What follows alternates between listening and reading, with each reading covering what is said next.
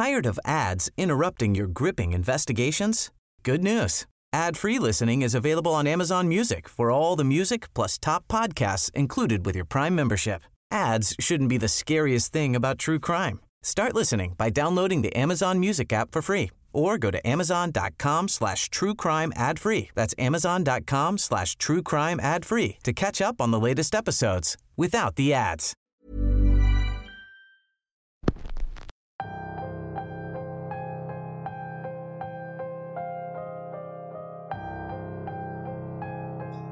En todos lados se cuentan leyendas que casi siempre tienen un trasfondo oscuro. Leyendas que con el paso del tiempo se van convirtiendo en parte del lugar donde ocurren, haciendo que la gente les deje de temer y las adopte como parte de su folclore.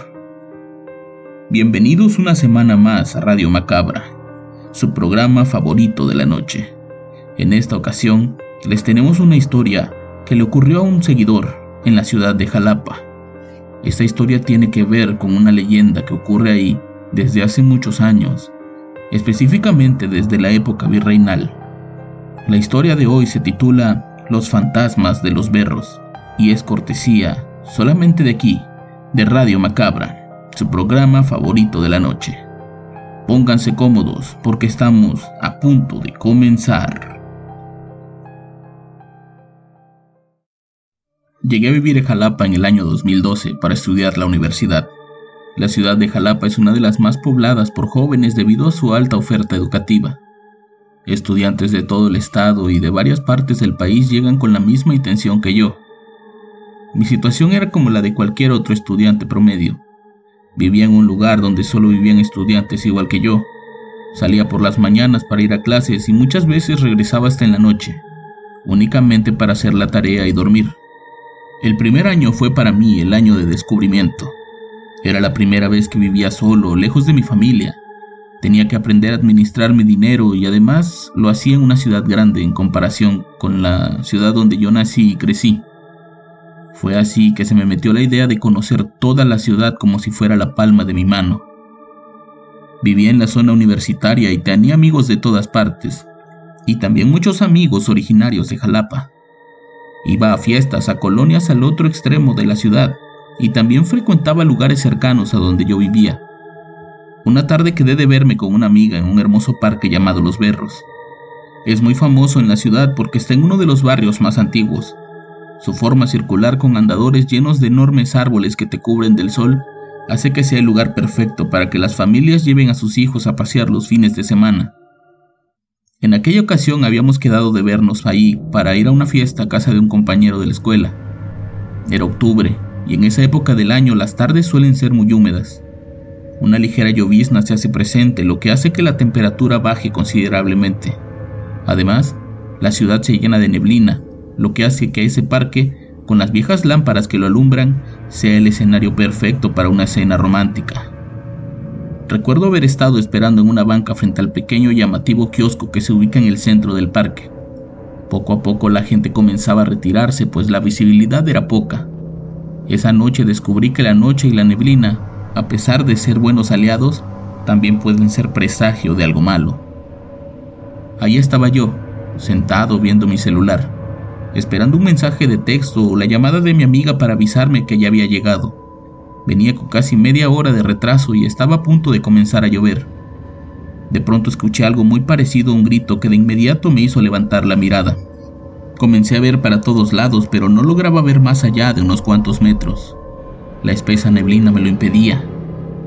Me gusta pensar que era el frío lo que me hacía hacer temblar esa tarde, pero cada vez que recuerdo ese evento me convenzo de que no era así.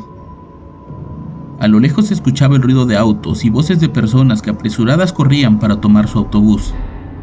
Nadie quería estar en la calle en una noche como esa. Únicamente un loco o alguien muy desesperado como yo estaría sentado en los berros con la lluvia que se avecinaba.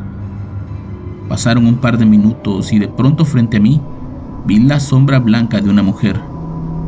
Una mujer que salía de las jardineras y caminaba en dirección a la calle Diego Leño. Su caminar era pausado, no hacía ruido. Su vestido blanco parecía arrastrarse por el suelo y de pronto, al pasar a un costado del kiosco, la vi perderse y hacerse una con la neblina, En ese instante la lluvia se soltó de una manera feroz. Lo único que pude hacer fue correr a refugiarme al kiosco. La lluvia era tan fuerte que de inmediato se hicieron grandes charcos de agua. Los autos poco a poco dejaron de transitar y el ruido de la gente se apagó. Ni una sola alma pasaba por ese parque. Era yo el único loco parado ahí, o al menos eso pensaba. Comencé a llamar por teléfono a mi amiga para decirle que una vez parara la lluvia me regresaría para mi casa. Había esperado mucho tiempo y ya estaba de mal humor. Intenté en varias ocasiones, pero las llamadas no salían. La señal del celular poco a poco se iba perdiendo hasta que de plano me quedé sin servicio. En ese momento escuché un llanto. La sensación de mi cuerpo ha sido la peor que he sentido hasta el día de hoy. Los pelos de todo mi cuerpo se erizaron uno a uno y las piernas se me congelaron por completo. Las manos me comenzaron a temblar y los hombros se me tensaron de una manera que nunca había sentido. No quise voltear de inmediato. Me quedé con la cabeza baja y los ojos cerrados, como esperando que ese llanto cesara. Al cabo de unos segundos, el llanto se fue apagando. Cuando por fin dejé de escucharlo, abrí los ojos, únicamente para encontrarme de frente con la misma mujer que había visto minutos atrás. Ahora estaba parada frente a mí, pero abajo del kiosco, con su vestido color blanco y el cabello suelto. Me miraba profundamente con esos enormes ojos y la piel casi del mismo color que su vestido. La mujer estaba bajo la lluvia, pero no parecía mojarse.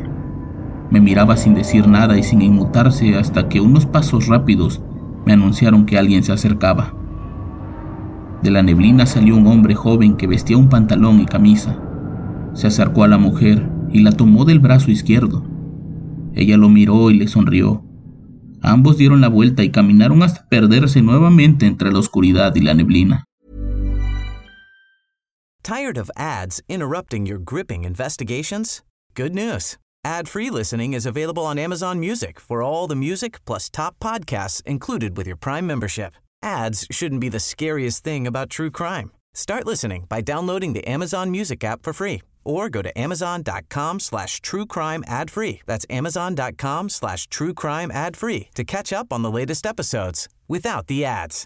Quality sleep is essential. That's why the Sleep Number Smart Bed is designed for your ever evolving sleep needs. Need a bed that's firmer or softer on either side? Helps you sleep at a comfortable temperature? Sleep Number Smart Beds let you individualize your comfort so you sleep better together. JD Power ranks Sleep Number number 1 in customer satisfaction with mattresses purchased in-store. And now save 40% on the Sleep Number limited edition Smart Bed for a limited time. For JD Power 2023 award information, visit jdpower.com/awards. Only at Sleep Number stores or sleepnumber.com.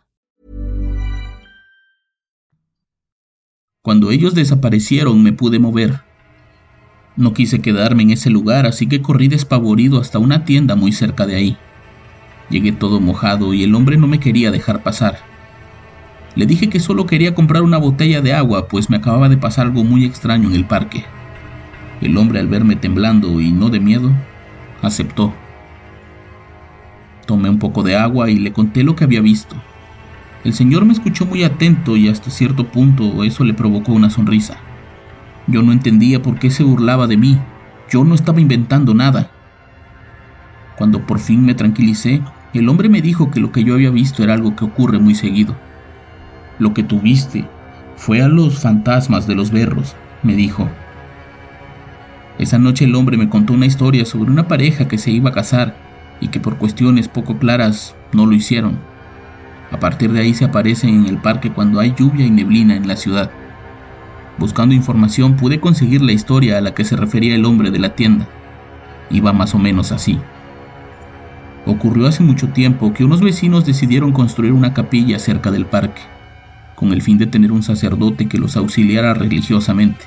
Así, empezó a erigirse la ansiada capilla, y cuando estuvo terminada, los habitantes buscaron un párroco para que se encargara de atenderla. Nunca se supo la causa por la que ningún cura quiso hacerse cargo de la capilla. Pasaron varios meses y llegó un joven sacerdote, recién salido del seminario que ocupó el curato. Entre los nuevos feligreses de la iglesia había una niña como de 12 años, quien se distinguía por su candorosa belleza. El religioso sintió simpatía y atracción por ella desde que la vio. Con el paso del tiempo, este se convirtió para él en una obsesión, con un amor prohibido y desesperado. Cuando la jovencita cumplió 17 años y su belleza se había acentuado aún más, se enamoró de un joven que acababa de llegar de la vieja España, el cual también estaba muy enamorado de ella. Después de un breve noviazgo, decidieron casarse. Carmen, así se llamaba la muchacha, le dio la noticia a su confesor.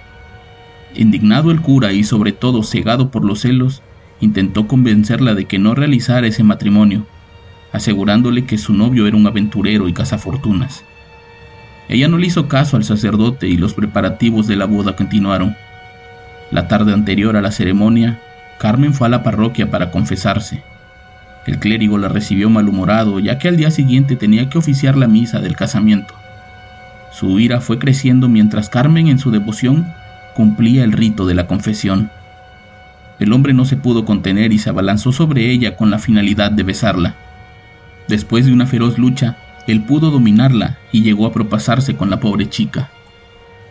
En esos momentos cayó sobre Jalapa una terrible tormenta que, entre fuertes huracanadas, truenos y rayos, amenazaba con inundar la ciudad. El abominable acto concluyó con el asesinato de Carmen y la muerte del cura en los berros. No sé si lo que vi fue precisamente el espíritu de Carmen y su prometido, o fue algo más de lo que no se habla, pero sin duda es una más de las leyendas que abundan en la capital veracruzana. Sin duda este tipo de leyendas son parte fundamental de las ciudades en las que ocurren, y tenemos que preservarlas. Yo los espero la próxima semana con más historias y con más Radio Macabra. Éxitos que te matarán de miedo. Buenas noches.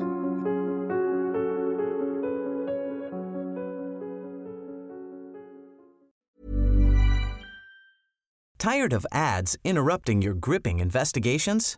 Good news. Ad-free listening is available on Amazon Music for all the music plus top podcasts included with your Prime membership. Ads shouldn't be the scariest thing about true crime. Start listening by downloading the Amazon Music app for free or go to amazon.com slash true crime ad free. That's amazon.com slash true crime ad free to catch up on the latest episodes without the ads.